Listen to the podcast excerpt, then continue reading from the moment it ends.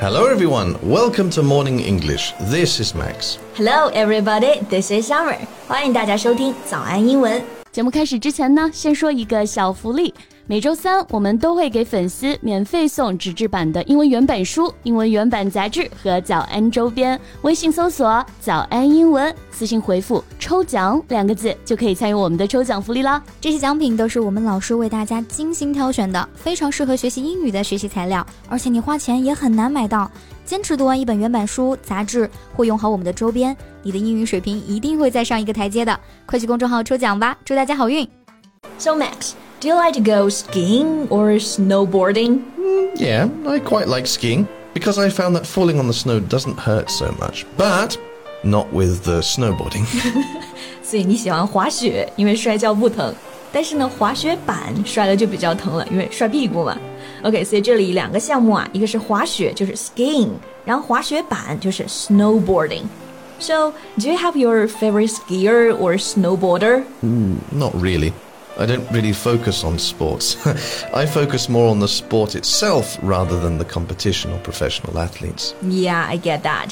那我们刚刚在这个单词后面加一个 er 啊，就变成了说正在做这件事情的人。所以滑雪的人就是 skier，玩这个滑雪板的人就是 snowboarder。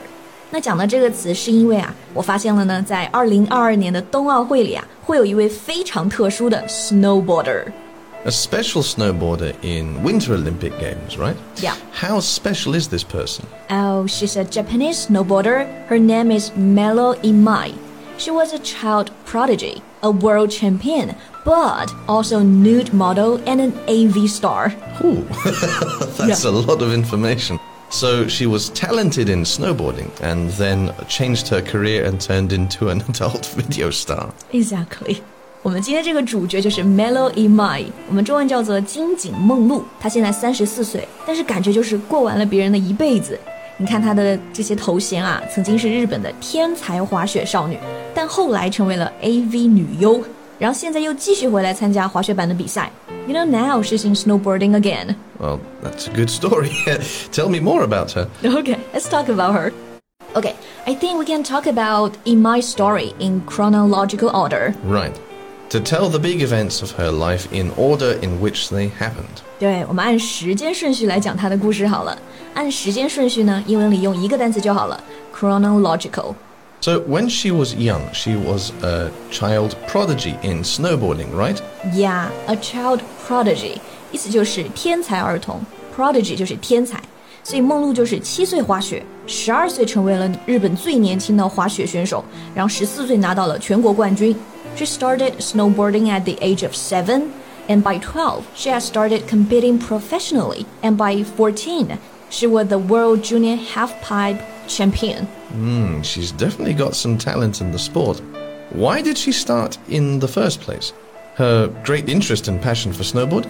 Actually, no. She started training because of her father, her father is a snowboarding coach, and his dream is to compete in the Olympics. Mm, and since he wasn't able to do that, he trained harshly his children to take part in the Olympics. You're so right，就是这个意思。梦露的爸爸呢，自己参加不了奥运会，然后当了一个教练，所以他从小就非常严格的训练他的三个小孩，完成他自己想拿奖牌这个梦想。最近我们不都在说鸡娃吗？我觉得他爸爸就是鸡娃的一个典型代表。 Jiwa. Mm-hmm. What, what's that? I heard that word many times recently. Yeah, Jiwa. I think it means an intensive parenting style. Just like you said before, he gave harsh training to his children. 其实这就是一种教育方式嘛，给孩子打鸡血，从小就上各种班啊，然后不停的去拼搏，然后很严格的要求他们。I see. Actually, I am all for exposing kids to different experiences and equipping them with a variety of skills. But overloading them with classes is another thing altogether. Too much of a good thing is a bad thing. 嗯，说太好了。小孩多尝试多体验肯定是好事儿，但是过犹不及。Too much of a good thing is a bad thing. Kids are overloaded and parents become overbearing. Exactly. To overload means to give somebody too much for something. For example, we shouldn't overload the students with information. 嗯。 这个 overload 就是负担的太多。 给小孩这么多负担的父母啊，一般也是比较专制的、难以忍受的，就是各种鸡爸鸡妈了。这就可以说 overbearing。Like Melo Imai has an overbearing father. And how did this kind of parenting style affect Mero? She suffered a lot. 他爸爸这种鸡娃教育，就是让他都有了很严重的心理问题，他都和他父亲决裂了。She announced that she would no longer take her father's name. Wow, okay. Was this the reason she became an AV star? To go against her father? Only a part of it. 其实梦露的人生转折点啊，还是在零六年都灵的冬奥会上，她摔跤失误了。当时日本人其实对她寄予厚望的，但这一摔，她就跌入了人生谷底。She suffered public humiliation, with commenters calling her a waste of tax money and a national embarrassment. Hmm. For many athletes, the Olympics are the peak of their career, but for her, it was a nightmare. After that, she gave up the sport. Yeah, you're right again. 就当时全国人民都在骂他，他爸的教育肯定也没教他怎么来面对失败，所以他就放弃了比赛，然后又没钱，又很难过，最后就去当了应招女郎。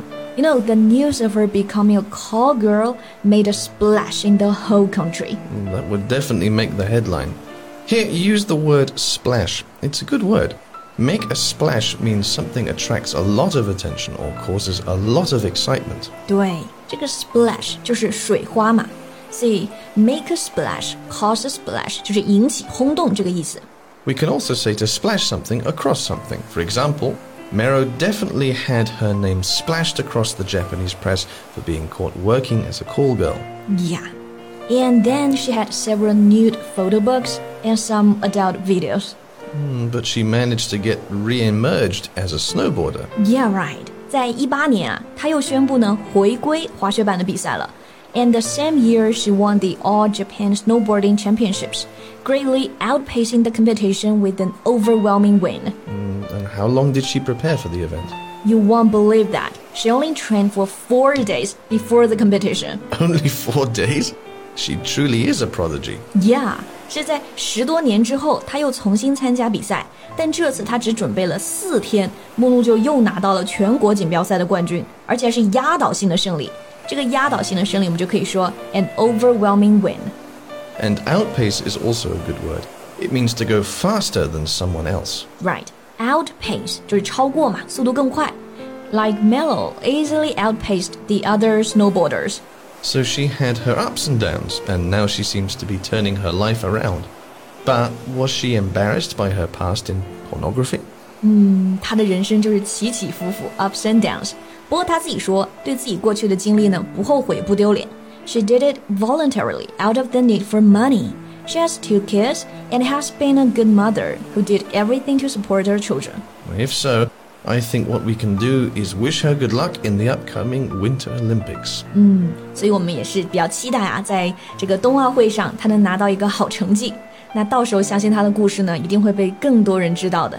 不知道大家听完他的故事有什么想法呢？也欢迎你们留言告诉我们呀。All right, that's all the time we have for today. Thank you so much for listening. That was Summer. that was Max. See you next time. Bye. This podcast is from Morning English. 学口语就来早安英文。